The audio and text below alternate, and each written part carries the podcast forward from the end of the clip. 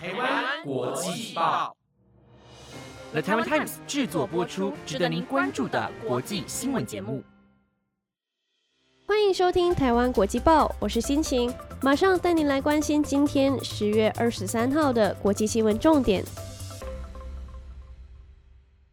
各位听众朋友们，晚上好。今天的主要内容有：卡塔尔政府协助调解以巴冲突，首度有人质获赦；菲律宾和中国船只在南海碰撞，菲律宾谴责中方挑衅；印度太空飞船首次测飞成功，天舟还需要通过二十项测试；非洲难民移民加利纳群岛，单日人数激增破千。白令海松叶蟹骤减，当地经济受打击。如果你对今天的新闻感兴趣的话，就一起听下去吧。首先带您来关注以巴冲突的新闻。巴勒斯坦武装组织哈马斯基于人道主义理由，释放一对被扣押为人质的美国母女。这是本月以巴冲突爆发以来第一次确认有人质获赦。美国总统拜登表示非常高兴，已经和拉雅南母女通话。BBC 安全事务记者弗兰克·加德纳报道表示，这次有人质获赦，卡塔尔发挥了关键角色。卡塔尔是哈马斯政治办事处的所在地，也是乌代德空军基地的所在地，那是美国驻海外最大的军事基地之一。哈马斯突袭以色列六天之后，美国国务卿布林肯曾会见卡塔尔的国家元首卡塔尔艾米尔，讨论加萨人质的困境。卡塔尔提出运用他对哈马斯的影响力，协助营救人质。随后的几天，卡塔尔与哈马斯和以色列进行了微妙的谈判，尽管以色列在卡塔尔没有大使馆。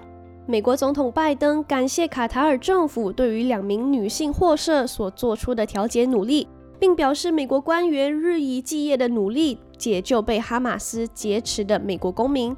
哈马斯发言人阿布乌拜达表示，释放这对母女是出于人道主义的理由，并以此证明拜登和他的法西斯政府的主张是虚假和无根据的。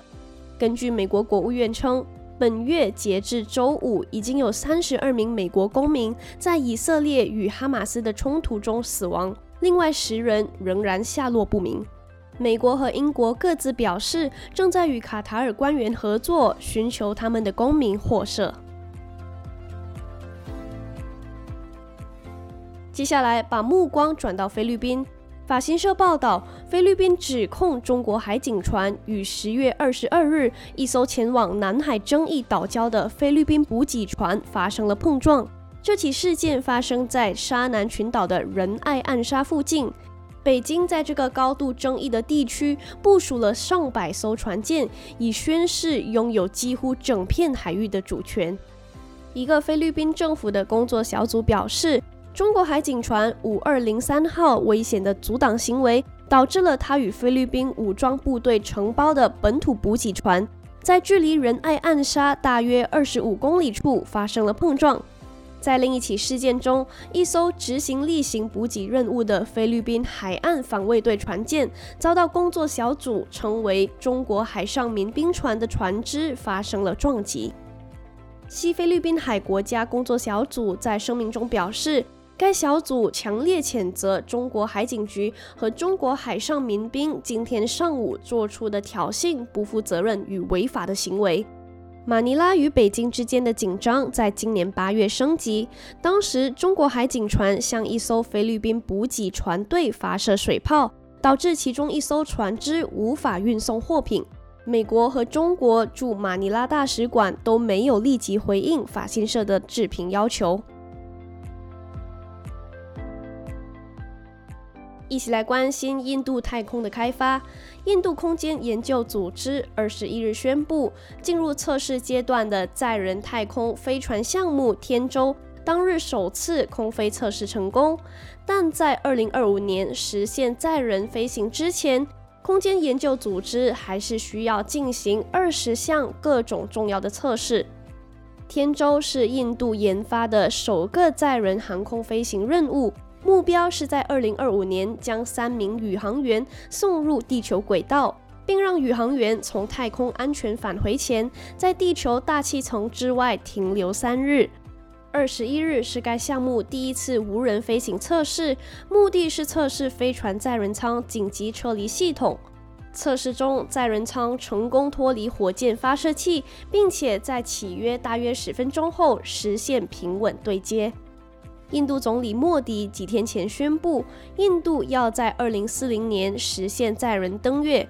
十月十八日，莫迪在一份公报中表示，印度现在要瞄准新的、更有雄心的目标。尤其是在二零三五年时建成印度太空站，在二零四零年以前实现首次载人登月。在此之前，印度还计划和日本合作，在二零二五年向月球发射探测器，未来两年还将执行一项金星探测任务。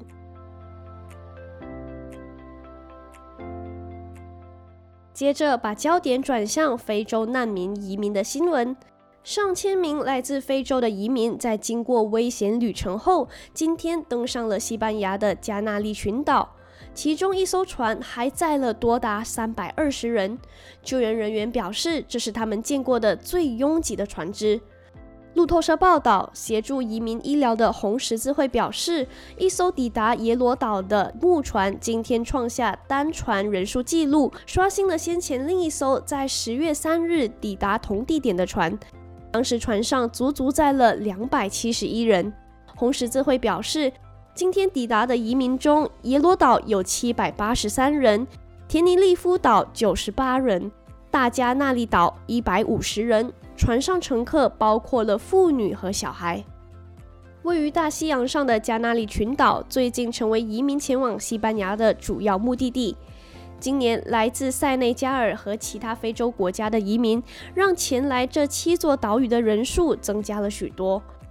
官方数据显示，今年一月一日到十月十五日期间，整个群岛共收纳移民两万三千五百三十七人，比较去年同期成长了百分之八十。西班牙代理移民部长十九日承诺提供价值五千万欧元的援助计划，主要目的是为了协助加纳利群岛面对异常的移民潮。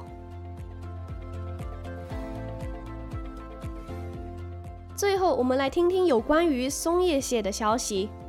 美国北部阿拉斯加白令海近年来少了大约一百亿只松叶蟹，对当地经济造成了莫大的打击。美国杂志《科学》十九日刊登的论文中指出，白令海东部的水温急速上升，受到海洋热浪的影响，导致大批松叶蟹活活饿死。美国国家海洋暨大气总署等研究团队发表的论文中指出，经过过度捕捞后，气候变迁已经成为危害全球渔业的危机。根据过去的调查，白令海东部的松叶蟹数量在2018年大幅增加后急速锐减，截至2021年已经减少超过百亿只。阿拉斯加州当局面对如此异常的状况，2022年首度关闭渔场，禁止捕蟹。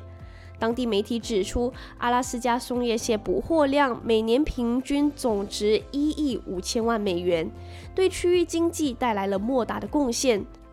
捕获数急剧下降后，对当地税收也造成不小影响。